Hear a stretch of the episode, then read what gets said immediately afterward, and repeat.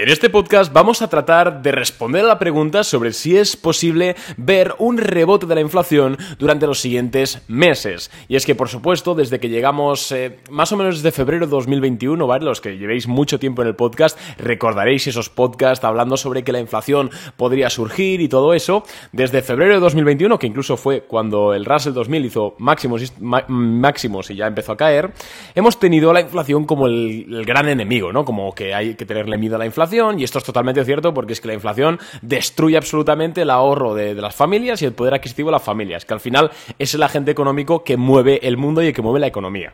Bien, pero ¿qué pasa? Que llegamos al año 2023, llegamos más o menos a febrero, bueno, llegamos a julio de 2022, julio-agosto de 2022, y vemos que la inflación hace un tope, ¿no? Que llega a esos a priori máximos. Y a partir de ahí la inflación interanual empieza a caer. Empieza a caer primero en Estados Unidos, le sigue luego en Alemania, le sigue en la eurozona, le sigue en España, incluso ahora le está empezando a seguir en Reino Unido, por supuesto, en otros países asiáticos también ha ocurrido lo mismo, si no es que un poco más exagerado.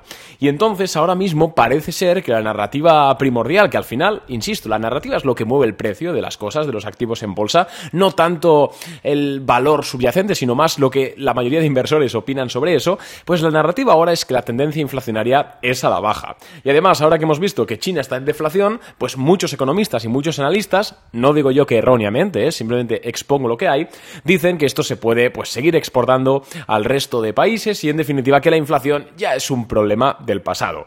Y en este podcast quiero exponer varios factores que por supuesto no tienen tampoco eh, una relevancia brutal que signifique que sí o sí mañana la inflación va a subir, absolutamente no. Simplemente son factores determinados precios de determinados activos que yo creo que nos podrían estar dando a priori unas pistas de que, ojo, que la inflación puede que no se haya ido del todo. Pero antes de empezar con el podcast, quiero comentar eh, una pequeña actualización sobre mi cartera, sobre mis posiciones, las posiciones que tenemos en Boring Capital, que yo creo que siempre os interesa. Ayer vendimos nuestra posición en CCJ, en Cameco Holdings, que es una empresa, como sabéis, de uranio. La compramos hace unos 18 días, creo, si no, si no recuerdo mal, 17-18 días, y la vendimos ayer después de que tuviese una muy buena subida eh, con un 6% de rentabilidad. Así que oye, teniendo en cuenta que agosto ha sido el peor mes en bolsa desde febrero de este año, es decir, no ha sido moco de pavo, pues que nosotros salgamos de una posición con un 6% de rentabilidad y además una posición que no nos ha dado dolores de cabeza, que no nos ha dado grandes bajadas,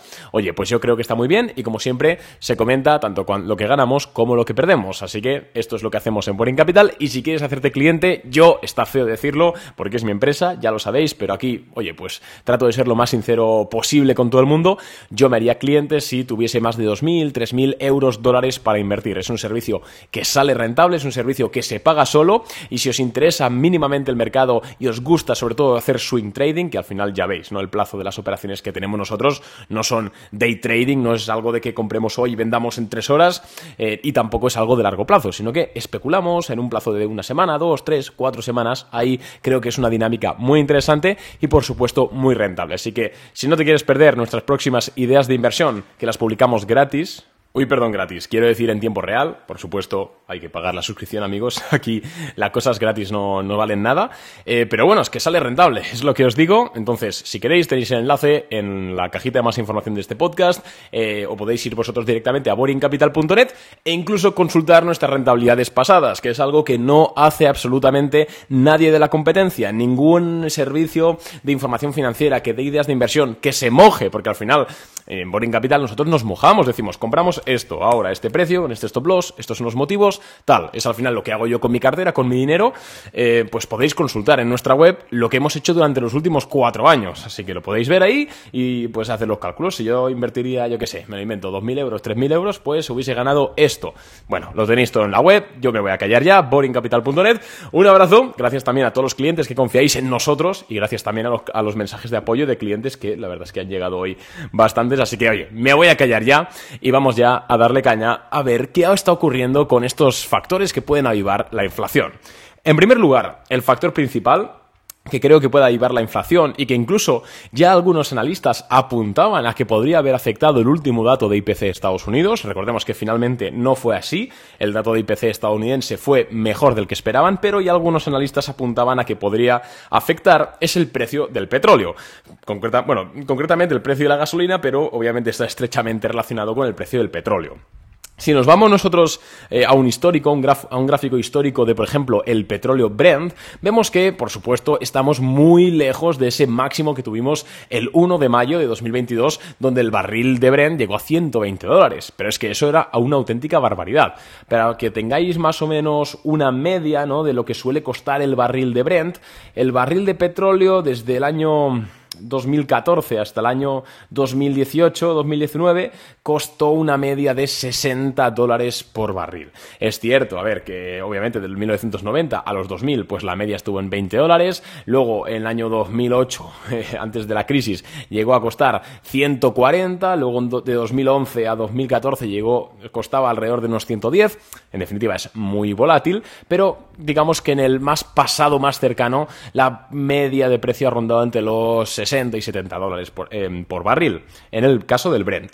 Ahora mismo que estamos viendo, bueno, pues vimos unos mínimos del Brent en abril, obviamente como en toda la energía hemos visto una caída de precios totalmente normal, se han subido los tipos de interés, las economías han empezado a decrecer o a crecer más lento, por lo cual la demanda de crudo es menor, porque las fábricas demandan menos, porque se consume menos, obviamente ha caído el precio. Pero estamos viendo últimamente cómo el precio ha empezado a rebotar. Concretamente ha rebotado más de un 15% desde esos mínimos que veíamos en abril. Es cierto que ahora mismo el Brent está a 84 dólares por barril, no es ninguna locura, no es eh, una cosa que digas, pues es que hay que venderlo todo, absolutamente no, está muy lejos de los 120 dólares que veíamos, insisto, hace un año y pico, pero oye, es que está rebotando, cuidado. No voy a entrar en todas las razones que tengo yo personalmente para pensar que el sector de la energía y concretamente el petróleo puede hacerlo muy bien durante los siguientes meses, porque hice un podcast hace una semana hablando justo de eso y también hicimos una newsletter, pero simplemente cuidado, ¿vale? Cuidado con la energía porque el precio del petróleo no solo está subiendo, sino que puede seguir haciéndolo. Y eso, por supuesto, inevitablemente afecta a la inflación porque al final, si sube el precio de la energía eh, o el precio del petróleo, no solo es porque a ti te cueste más caro coger el coche, sino también porque a la fábrica le sale más cara eh, fabricar el ordenador, entonces te tiene que repercutir el precio a ti. Digamos que el precio del petróleo es algo que siempre afecta a la inflación. Si me preguntáis algunos por el eh, West Texas, que es, digamos, otra forma de medir otro tipo de barril de petróleo, pues máximos, que son también de ese 1 de mayo, llegó a cotizar a 120 también, y ahora mismo está a 80. También lleva un buen rebote, no tanto como el Brent, pero lleva, lleva buen rebote. Entonces, el petróleo es una de esas cosas, bueno, la gasolina, el petróleo es una de esas cosas que puede contribuir a que haya un rebote en la inflación en Estados Unidos y en Occidente. Pero, pero cuidado porque no es el único, ¿vale? Yo no me voy a quedar aquí, sino es que hoy hemos entrado, si entráis a, a CNBC, por ejemplo, que es una de las páginas, o a Seeking Alpha, una de las páginas de información financiera más grandes y populares del mundo, eh, podemos ver cómo habrían con el titular de que el precio del arroz está en Asia en máximos de 12 años. Sí, sí, el precio del arroz. Diréis, Arnau, ¿qué me importa el precio del arroz? Al final es un cereal más, parte de la dieta, no, no afecta mucho a la inflación. Y te digo, tienes razón, pero eso en Europa o en Occidente.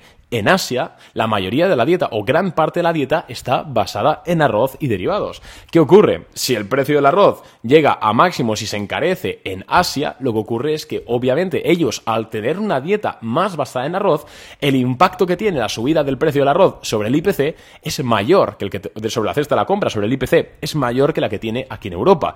¿Esto en qué se traduce? Se traduce en hipotéticamente, ¿eh? esto tenéis que tomarlo con, pinza, eh, con pinzas, en mayores inflaciones en Asia y al final Asia es uno de los continentes que más exporta. Si Asia le sube la inflación, lógicamente van a tener que incrementar el precio de los productos, el precio de las exportaciones, y eso termina por repercutir al resto del mundo.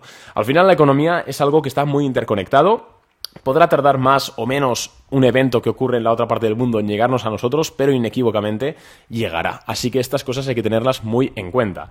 Es cierto que China, que es el mayor exportador del mundo y por supuesto la potencia principal de Asia, no se ve tampoco muy afectada por el precio, por la subida del precio del arroz, puesto que están en deflación y puesto que al final China es una sociedad más avanzada y no no pesa tanto el precio de este cereal sobre la cesta de la compra, sí que es cierto que otras economías como Bangladesh, Taiwán, sí que son más propensas o más sensibles a que el precio del arroz les fastidie más. ¿Vale? Cuidado con esto.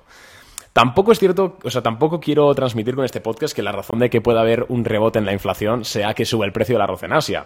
No quiero decir eso, simplemente quiero decir que cuidado porque estamos empezando a ver como varias cereales, varios eh, componentes alimenticios están subiendo de precio de forma extraña. Así que cuidado con eso.